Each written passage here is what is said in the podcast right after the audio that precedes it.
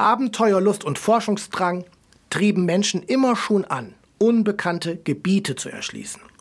Terra incognita, sagt der Lateiner dazu. Sich auf unbekanntes Land zu begeben, neue Welten zu entdecken, unbekannte Wege zu betreten, dem wohnt ein Zauber inne. Terra incognita, ursprünglich ging es dabei um geografische Flächen oder Länder, die noch vor der Kartografie unentdeckt oder unerforscht waren. Doch mit dem Erschließen von unbekanntem Gebiet bin ich auch heute noch in meinem Alltag immer wieder konfrontiert. Ich bin Lehrer und darf dabei sein, wenn Schülerinnen und Schüler sich immer wieder neue Themengebiete erschließen, von denen sie vorher noch nie etwas gehört haben. Sie betreten beinahe unentwegt Neuland. Und nach der Schulzeit geht es erstmal noch immer so weiter. Wie oft arbeite ich mich bis heute in neue Themen und Wissensgebiete ein, gehe neue Herausforderungen an. Für mich fängt das schon mit einer Gebrauchsanweisung für ein neues technisches Gerät an. Regeln ändern sich. Auch auf sie muss ich mich neu einstellen. Online-Banking, Homeoffice, was habe ich nicht alles in der letzten Zeit dazugelernt? Allein der Umgang mit einer Pandemie war und ist für viele Menschen terra incognita. Lernen hört ja eigentlich nie auf. In der Pädagogik spricht man vom lebensbegleitenden Lernen, also Lernen lebenslänglich.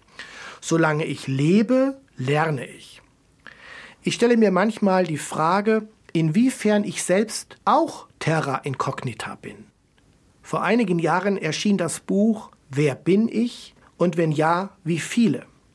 Der Autor Richard David Brecht geht hier der Frage nach, was man über sich selbst wissen kann und beginnt damit eine Einführung in die Erkenntnistheorie der Philosophie.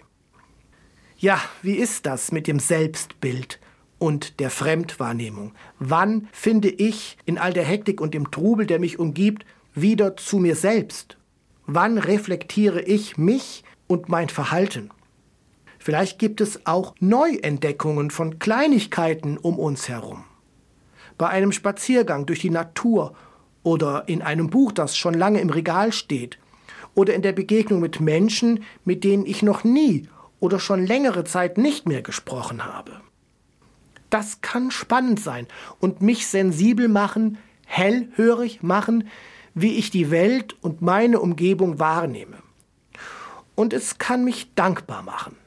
Ich freue mich über all das, was mich umgibt und auch auf das Neue, für das ich mich öffne.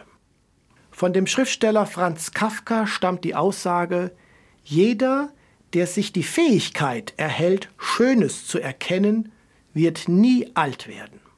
Damit will er wohl sagen, wer mit Offenheit und Bereitschaft lebt, ständig noch nicht Bekanntes zu entdecken und wertzuschätzen, der bleibt lebendig, der wird nie verschroben, wie so mancher im Herzen alt gewordener, dem dann auch entgeht, was neue Kraft geben könnte. Das wünsche ich Ihnen und mir, dass wir den Blick für Neues, Unbekanntes öffnen und uns so von der Schönheit der kleinen Dinge im Alltag überraschen lassen können. Eben, dass ich mir die Fähigkeit erhalte, Schönes zu erkennen. Vieles wartet darauf, entdeckt zu werden. Wer weiß, was heute an neuen Erfahrungen auf mich wartet. Ich bin gespannt. In diesem Sinne wünsche ich uns allen die Erfahrung von Terra Incognita.